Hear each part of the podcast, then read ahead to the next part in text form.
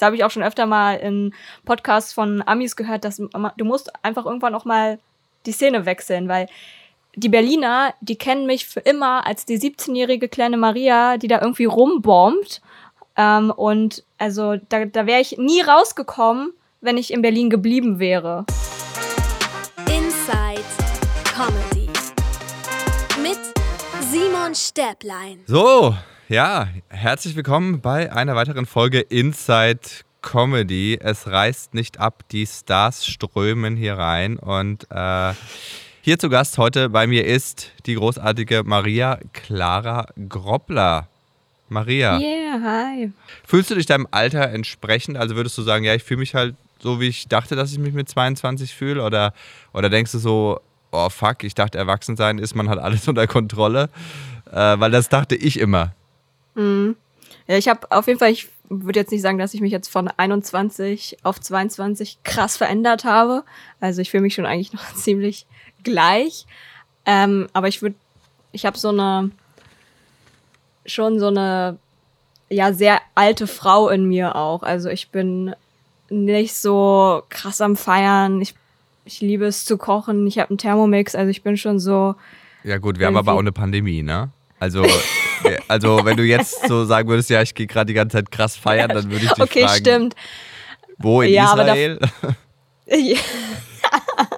ich meine aber auch davor. Also ich war jetzt noch nie so.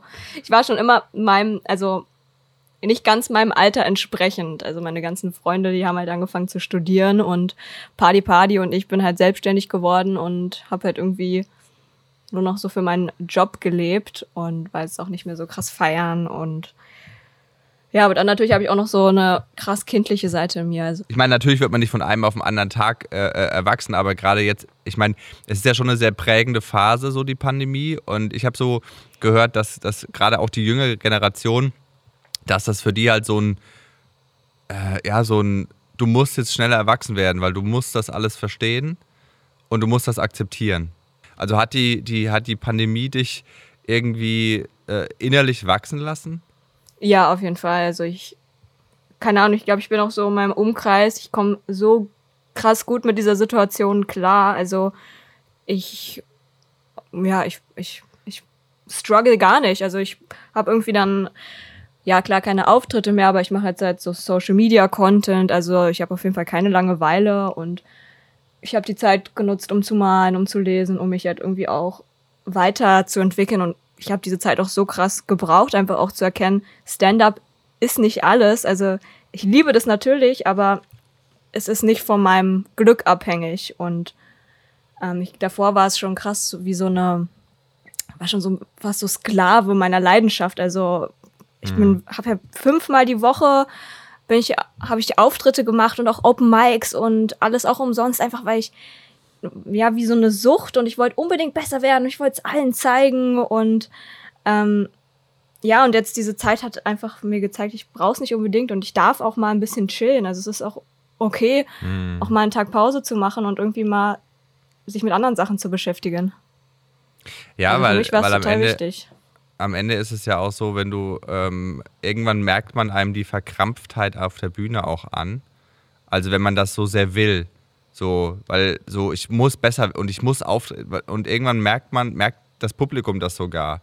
Äh, weil meiner Meinung nach lebt Stand-up auch von Leichtigkeit. So, maximal. Also, dass du halt einfach Bock hast und da stehst und hast so ein paar Gedanken, die sind vielleicht noch nicht perfekt und du auch nicht, aber, aber du findest die irgendwie witzig und deswegen erzählst du die.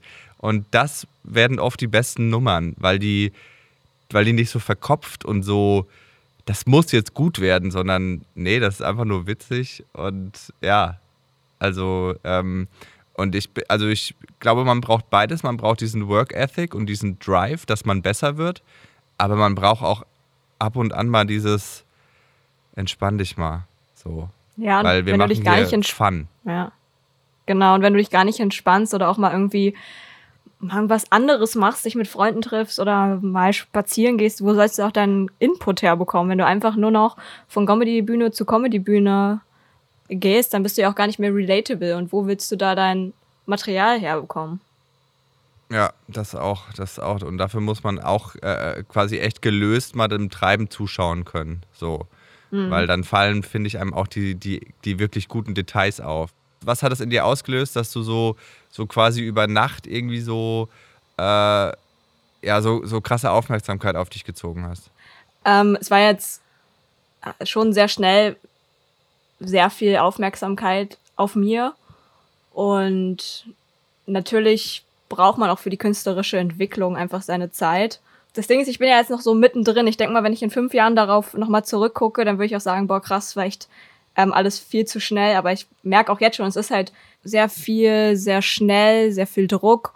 Und da musste ich dann auch mein Management teilweise auch mal so bremsen. Also so, nee, sorry, da bin ich noch nicht bereit für. Also da kam dann relativ schnell danach irgendwie eine Anfrage, 60 Minuten Stand-up zu machen, aufgezeichnet ähm, für einen Streaming-Dienst. Dann meinte ich so, nee, kann ich nicht. Und dann meinte sie, ja doch, doch. Und äh, komm, das schaffen wir schon. Und dann hat mich das auch so gestresst. Und dann habe ich probiert, okay, Material zu entwickeln. Ich war jeden Abend auf einem Open Mic. Und da war ich, in der Zeit war ich richtig unglücklich, weil es mhm. mich einfach total überfordert hat. Und ähm, da habe ich jetzt einfach auch für mich gelernt zu gucken, okay, was, ähm, worauf habe ich Lust, was ist möglich und worauf habe ich halt auch keine Lust. Und natürlich bin ich noch nicht in meinem, ja, in meinem künstlerischen äh, Maximum oder ich, ich bin jetzt noch nicht komplett entwickelt, aber ich glaube, es ist auch Künstler, die sagen, ich bin jetzt schon komplett fertig, mein Act ist äh, komplett settled und daran verändere ich nicht mehr. Das ist auch schade. Also ich finde, als Künstler sollte man sich immer noch weiterentwickeln und ich hoffe, dass es auch vom Publikum angenommen wird, wenn ich mich halt irgendwie, wenn ich dann vielleicht nicht mehr 100% die Sachen mache, die ich jetzt am Anfang gemacht habe. Also meine Attitude hat sich ja auch verändert. Ich war ja am Anfang wirklich sehr langsam, also dieses Deadpan, keine Mimik, keine Gestik, einfach nur so komplett langsam. Und das habe ich ja zum Beispiel auch schon verändert. Also ich bin ja jetzt viel mehr, ähm, spreche ich halt in meinem eigenen Duktus. Und es ist einfach, ja, es ist eine Entwicklung. Und bisher bin ich aber total happy mit allem, wie sich's auch entwickelt hat. Und ja, ich bekomme halt viele, viele Chancen, viele Möglichkeiten und dadurch entwickle ich mich auch, glaube ich, schneller, als wenn ich nur die ganze Zeit in Berlin auf den Open Mics geblieben wäre. Also. Ich meine, ja. äh, das sind schon zwei unterschiedliche Welten und du kamst halt so aus, aus Berlin. Boah, wir sind so urban, wir sind so fresh, mhm. wir sind so, so cool und so amerikanisch und alles, was ihr macht, ist so voll, ist so voll Mainstream und ich glaube, es ist gar nicht so schlecht, so mit dem, mit dem einen oder mit dem einen Touch dann in die andere Stadt zu gehen, mal für eine Zeit oder, oder so, weil man halt ja. dann so die, die Vibes so vermischen kann. Und ich glaube, dass, dass beides was Gutes hat und beides hat was Nerviges. Ich fand es auf jeden Fall gut, dass ich in Berlin angefangen habe und dann nach Köln gegangen bin, weil in Berlin konnte ich zwei Jahre, bevor ich bei Nightwash war, halt so äh, außerhalb der Aufmerksamkeit mich erstmal ausprobieren, also Quatsch machen und erstmal gucken, ist das, ist das überhaupt was für mich? Und wenn ich in Köln angefangen hätte, ich wäre safe nach zwei Auftritten bei Nightwash gewesen. Und deswegen bin ich da total dankbar. Und ich habe auch, dadurch, dass in Berlin diese, alle Nerden so Comedy, also es ist wirklich so, die analysieren mhm. alle Stand-up-Comedians und das hat natürlich auch ein bisschen ähm, auf mir, auf mich abgefärbt. Also wenn, wenn ich einen Gag schreibe, dann gucke ich halt auch, okay, wie viele Gags sind da, ähm, okay, hier muss ich noch ein bisschen Fleisch raus und jetzt hier noch eine Tagline und noch eine Tagline. Also diese Mechanik, ähm, die habe ich schon irgendwie krass in Berlin gelernt und da will ich jetzt auch in Köln gar nicht so äh, verallgemeinern, aber hier ist es ähm, ja einfach eine andere, ein bisschen auch andere Herangehensweise. Ja.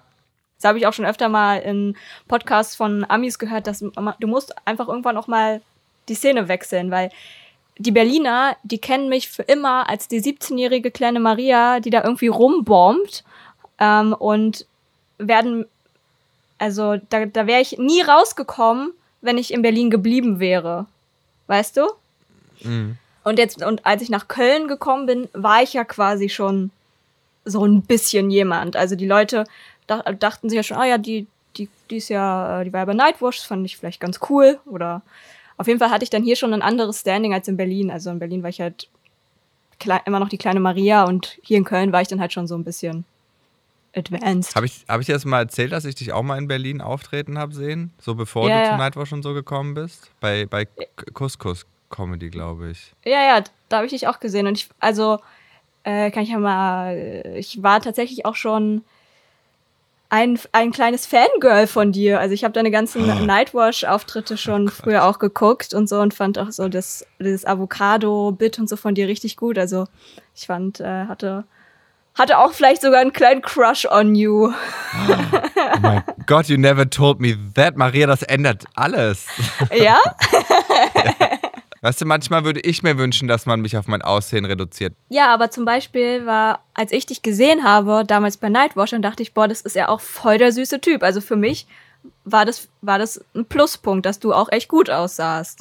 Ja, man guckt lieber jemanden an, der hübsch ist. So. Ja. Und diese Zeiten, dass ein Comedian irgendwie wie der letzte Honk aussehen muss äh, und dadurch funny ist, das ist vorbei. Ja. Ich meine, äh, hier, äh, Luke, Felix, Enisa, alles hübsche Leute, so. Ja. Weißt du? Also, das ist schon.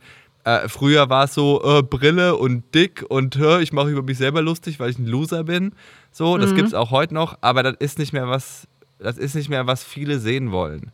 So. Mhm. Die Leute wollen einfach, dass du witzig bist und jeder schaut jemanden, der hübsch aussieht, einfach über, auf Dauer lieber an, als jemanden, der nicht hübsch ist. Mhm. Und das ist krass, aber es ist halt, wie wir Menschen halt oft auch einfach ticken.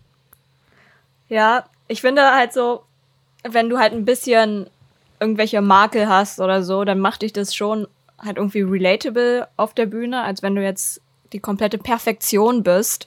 Und ähm, also das, aus meiner Erfahrung das kann natürlich auch sein, dass meine Gags einfach total kacke waren, aber ich hatte auch oft das Gefühl, wenn ich auf der Bühne stehe oder stand, dass da auch Frauen waren, die zum Beispiel mit ihren Boyfriends da waren und die dann irgendwie so ihn dann auch so ein bisschen angeguckt haben und so, ja, nee, lach da nicht. So, die dann so ein bisschen eifersüchtig irgendwie waren auf mich, mhm. Weil ich halt irgendwie, ja, eben ganz gut aussehe und dann auch vielleicht über ein paar Dirty-Themen rede. Und die sich dann direkt angegriffen fühlen oder dass ich denen dann irgendwie ihren Boyfriend wegnehme oder wenn ich den dann auch anspreche und Crowdwork mache oder so, das wäre ja dann auch, das ist ja dann auch ganz schrecklich und da habe ich schon auch manchmal das Gefühl, also auch in den Kommentaren werde ich ja nicht nur von Männern beleidigt, sondern auch sehr viel von Frauen und ich kann mir auch schon vorstellen, dass da auch so eine gewisse Eifersucht irgendwie mit mit reinspielt. Ja, ich, ich glaube, das ist, das ist auch eine der, der echt fiesen Hürden für Frauen auf, der, auf den Stand-up-Bühnen.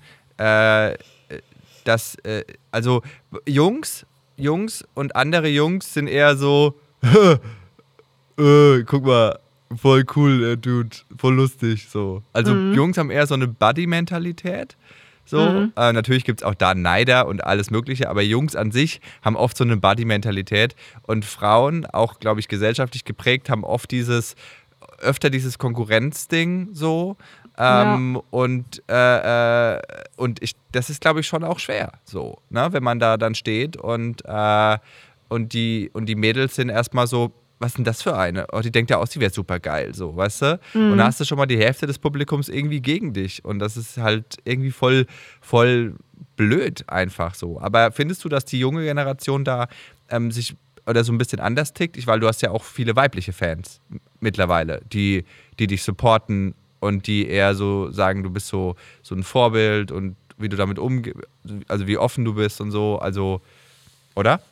Ja, ja, es gibt halt sowohl Männer und als auch Frauen, die das eben total cool finden, was ich mache und wie ich rede und Frauen, die denken, ja, Mann, voll geil, da ist irgendwie eine, die ist irgendwie in der Öffentlichkeit und macht einfach so das, worauf sie Bock hat, so.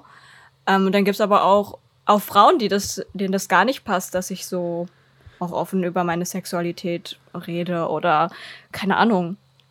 Das kann, kann, kann ich nicht so pauschalisieren. Also da ist jeder jeder ja irgendwie anders. Und ich habe halt Abende, wo ich die Mädels voll auf meiner Seite habe, wo ich so, wo ich die halt abhole, weil ich, ich, ich rede ja auch eigentlich über Themen, die Frauen betreffen.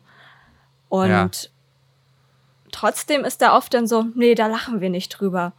Und dann manchmal habe ich dann aber auch die Frauen total auf meiner Seite, dass dann da wirklich nur die Frauen reden und sich total darüber beömmeln und so, so sind, ja, jetzt redet mal jemand über die Sachen, äh, die uns auch interessieren. Und ja, genau, warum sollen wir, Pil wir Frauen die Pille nehmen und nicht die Männer? Also es ist irgendwie, ich, es, manchmal schaffe ich es, die Frauen abzuholen und manchmal gar nicht. Ich weiß auch nicht. Aber findest du, dass das ein Generationending ist?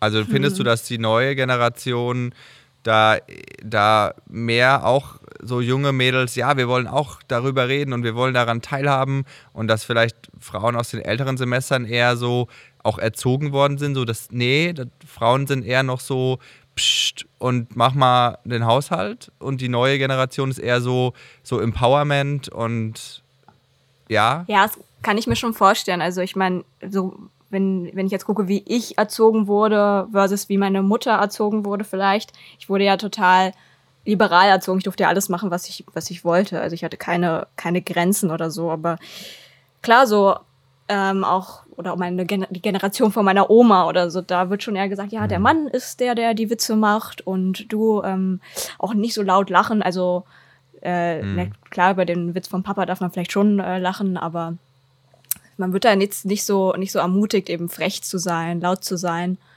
Ähm, das kann schon sein, dass es damit reinspielt. Aber ich habe auch, ich hab, hatte auch schon Auftritte vor älteren Frauen, die danach zu mir gekommen sind und meinten, ach, das hm. fand ich aber ganz toll, richtig süß. Und das äh, kann, kann man auch nicht so pauschalisieren, finde ich. Äh, ja, du machst ja auch, äh, du bist ja sehr aktiv auf, auf Instagram und ähm, neben deinen Bühnenauftritten äh, viel YouTube und viele äh, äh, Instagram-Reels. Und äh, glaubst du, dass, dass das so die Zukunft der Comedy ist? Also eher so kurze Clips statt lange Videos, alles so schnell zum Wegsnacken? Gute Frage. Also ich denke schon, dass sich die Leute auch, auch trotzdem noch lange Programme auch bei Netflix oder auch live äh, natürlich anschauen. Aber diese kleinen Ausschnitte sind halt total easy konsumierbar, weißt du? Also mhm.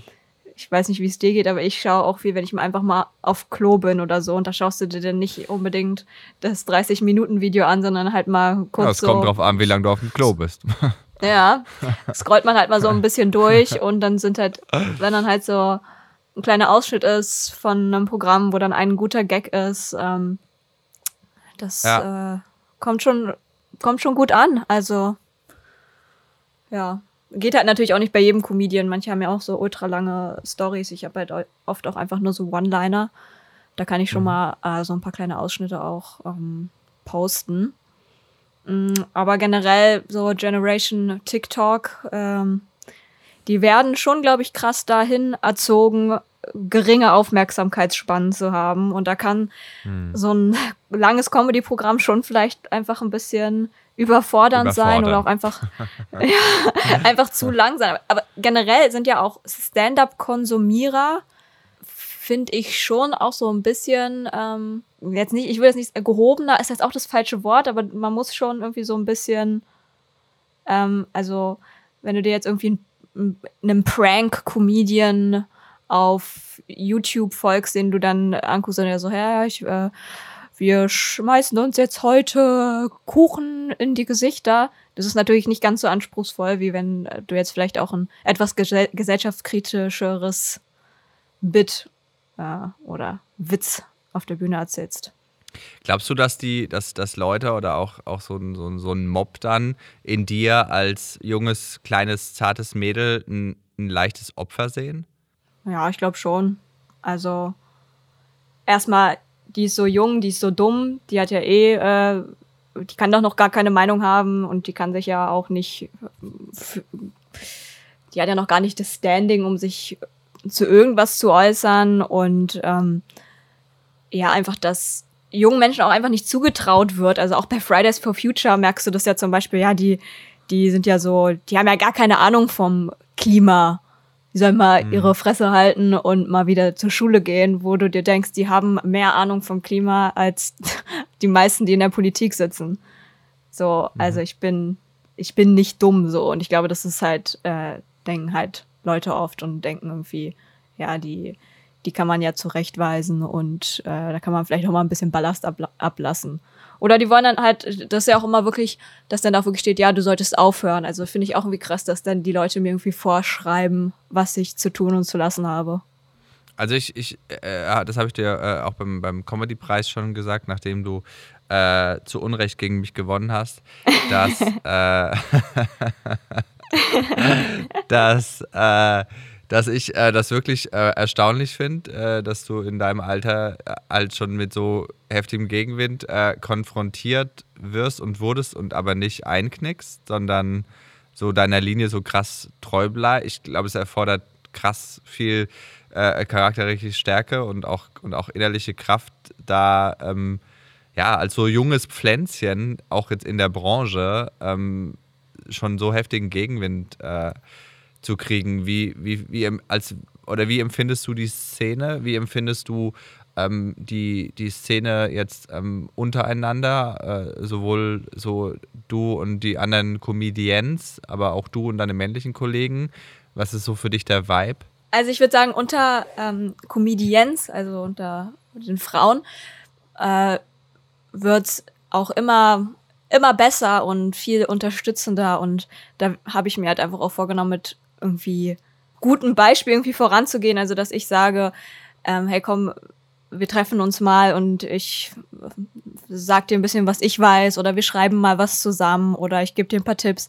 Und das nehmen halt ähm, da habe ich zum Beispiel auch schon voll viele Nachrichten auf Instagram bekommen, nachdem ich da auch so eine Ankündigung gemacht habe beim äh, Comedy-Preis, dass da wirklich dann Frauen waren so, hey, yo, ähm, ich würde voll gerne anfangen oder es mal ausprobieren, ähm, wie kann ich das machen? Und da gebe ich auch total gerne Tipps und diese Unterstützung, die hat mir halt so ein bisschen am Anfang gefehlt, auch von anderen Frauen. Ja, dass ich das einfach, also ich, ich sehe das, ich sehe da auf jeden Fall eine Besserung, dass wir Frauen uns auch gegenseitig einfach mehr unterstützen und ich auch ähm, Frauen für Shows vorschlage und so. Und ja, aber unter den, unter den Kollegen, ja, also zu mir sind schon eigentlich alle nett, aber ich merke, ich weiß schon, dass hinter meinem Rücken halt sehr viel, sehr schlecht über mich geredet wird und auch wurde, was ich halt dann einfach von befreundeten Comedians ähm, erfahren habe. Also ja, Maria, die ist ja nur erfolgreich, weil sie halt gut aussieht und die kann nichts. Und also halt einfach so sehr viel nicht gönnen.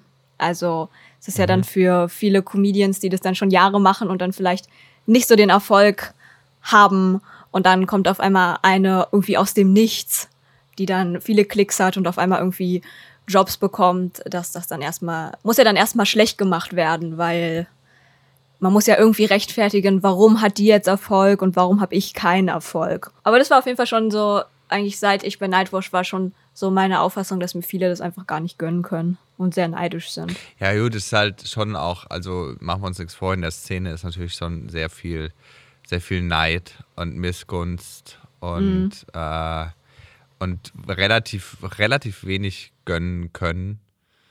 Irgendwie. Ähm, das verstehe ich. Ich verstehe es halt auch nicht, weil es ist doch Platz für, für alle da. Also nur weil jemand zu Marias, zu meinem Solo kommt, heißt das ja nicht, dass sie nicht auch zu deinem Solo kommen kann. Mhm. Ja, ich, du, ich, aber ich habe das auch, äh, das ist auch ein, ein innerlicher Prozess, glaube ich. So, wer, also wer bist du und, und äh, und wie sehr schaust du auf dich und wie sehr schaust du auf die anderen? Also äh, so in, in, meinen, in meinen ersten paar Jahren war ich auch krass so, oh Gott, äh, so wenn du so eine Kunst gegen Bares sahst und jemand war besser als du oder hat mehr Lacher bekommen, dann bist du innerlich fast gestorben so vor, also ich zumindest. Aber ähm, ja, da bin ich Gott sei Dank auch charakterlich rausgewachsen zumindest äh, in großen Teilen und, äh, und denke mir, das hat nicht, das ändert nichts daran, wie ich performe. So, wie jemand anders performt.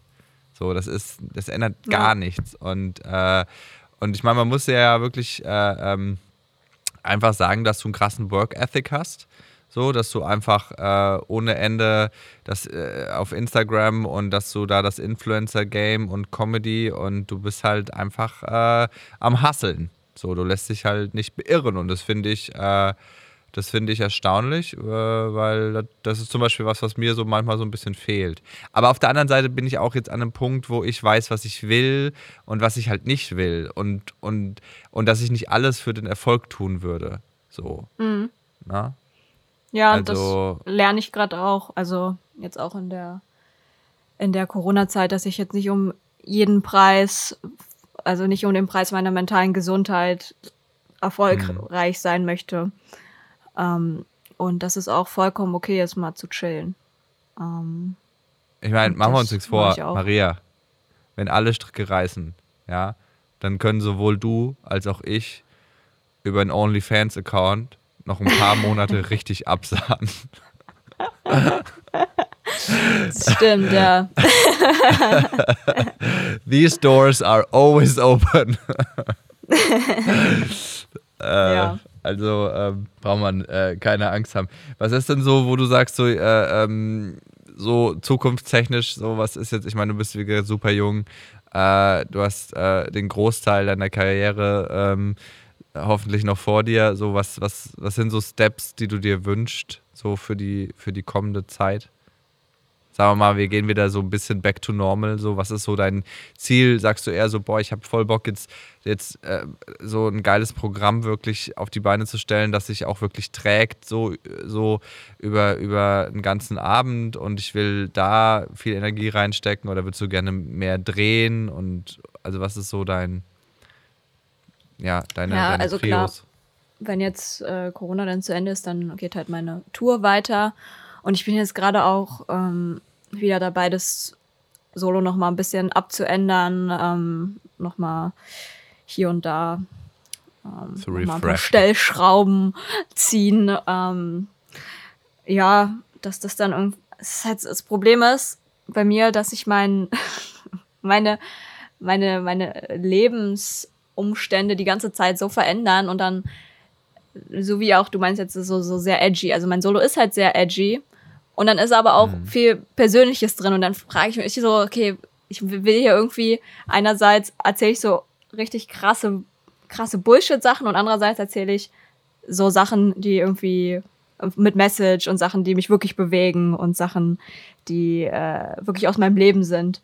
Ähm, ja, aber du das da eine schließt das andere ja nicht aus. Also, also du, du, bist, du bist Künstlerin, du kannst machen, was du willst. Du hast niemand, du bist niemandem Rechenschaft schuldig. So, du darfst nicht in einem Moment irgendwie so super personal, moving Sachen erzählen und im anderen so voll die dämliche, erfundene, äh, äh lustige Kackgeschichte. Du kannst machen, was du willst. Und das ist ja, auch geil. Schon. Ja. Du, also du bist niemandem Rechenschaft schuldig. Niemand, du musst niemandem sagen, ja, sorry, dass ich jetzt nach dem äh, äh, äh moralischen Joke einen gemacht habe, der irgendwie total in eine andere Richtung greift. Ey, das ist doch das Geile daran, dass man die Leute ja, auch so überraschen kann. So. Ja, ist gut, dass du sagst, jetzt mache ich es wieder einfach back to normal. Also, nee, ja, das Nein, war ja auch irgendwie. bei niemandem rechtfertigen. Ja, das stimmt. Ja. Ja, das stimmt.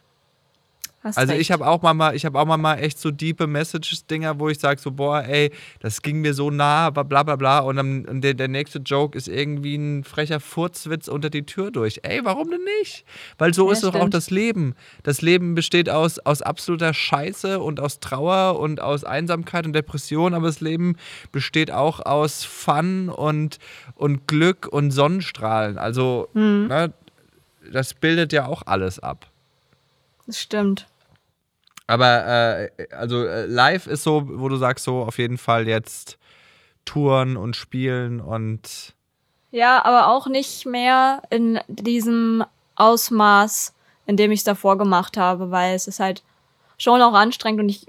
Äh, Corona hat mir gezeigt, wie sehr ich es auch genieße, einfach mal auch zu Hause zu chillen. Boah, wir alle tun das, wir alle. Einfach auch mal äh, eine Serie schauen oder so. Diese, ich habe die meisten Serien noch nie geschaut, weil ich mir einfach diese Zeit nicht dafür genommen habe, weil ich einfach die letzten vier Jahre fünf, sechs Mal die Woche oder so auf der Bühne stand und dann einen Abend vielleicht mal noch was mit Freunden gemacht habe und einfach auch mal, ja. einfach auch mal äh, irgendwie was Nettes zu schauen oder ich mal jetzt auch ähm, einfach so einen besseren Ausgleich leben. zwischen der Arbeit. Einfach leben. Ja, einfach, einfach mal, genau. Ja, ich habe ja. also ich jetzt auch fast ein Jahr gebraucht, glaube ich, um, um einfach mal abzuhängen. Ohne, hm. ohne mir dann im, in the back of my mind zu sagen, du könntest auch mal wieder weiter an deinem Zeug arbeiten, ne? Weil geht so. Hm. Ne? Also, ja. und das musste ich auch lernen, aber ich glaube, ich bin echt gut darin geworden und ich habe Angst, dass, wenn es wieder losgeht, ich so, oh nee, ja. nee, gar nicht. Also ich will ja. auch nicht mehr so viel machen. Ich will mich nicht tot touren, ich will nicht irgendwie, nee. Mm -mm. Ja, nee. Nee. Nee. Mm nee. Also sagen wir mal, ob wir, die, die Frage, die wir jedem stellen, so heute in fünf Jahren, äh, äh, ähm, führen wir das Gespräch nochmal. Da bist du gerade mal fresche 27 Jahre alt. Sehr schönes Alter. So, ich finde so ab so, ich finde, so ab 25 war somit die geilste Zeit bis jetzt. Mhm. Ähm, und äh, dann rufe ich dich nochmal an, so, wo bist du und was machst du? So im Best-Case-Szenario. Wo siehst du dich? Ja, am besten schon Netflix-Special, das hätte ich schon ganz gerne. Wenn ich so am Ende bin mit meiner ersten Tour, finde ich es irgendwie, das wäre so ein, so ein Meilenstein und dann kann ich auf jeden Fall sterben gehen. Also das, das hätte ich gerne. Ähm, und ich will auch wieder Podcast machen. Also ich hatte ja einen, der hieß Jungfrau Maria empfängt, der wurde leider abgesägt. Aber ich will mhm. jetzt äh, das eigenständig nochmal in die Hand nehmen. Also ich denke mal, bald gibt es auch einen Podcast von mir nochmal. Mhm. Und ja, einfach irgendwie ein, ein, nettes Leben. In fünf Jahren vielleicht, vielleicht habe ich auch schon, äh, weiß nicht, vielleicht habe ich auch schon ein Kind, keine Ahnung. Also. Aber nicht still, ne? Ist nicht vegan. Nee. So. Na, noch geclosed mit einem Joke von dir, Maria. Äh, ja, folgt der Maria auf Instagram, hört euch gerne diesen Podcast an und äh, folgt Simon auch auf Instagram. Folgt Simon auf Instagram. Das hat bis jetzt noch nicht so gut funktioniert, aber I'm fine. I am fine.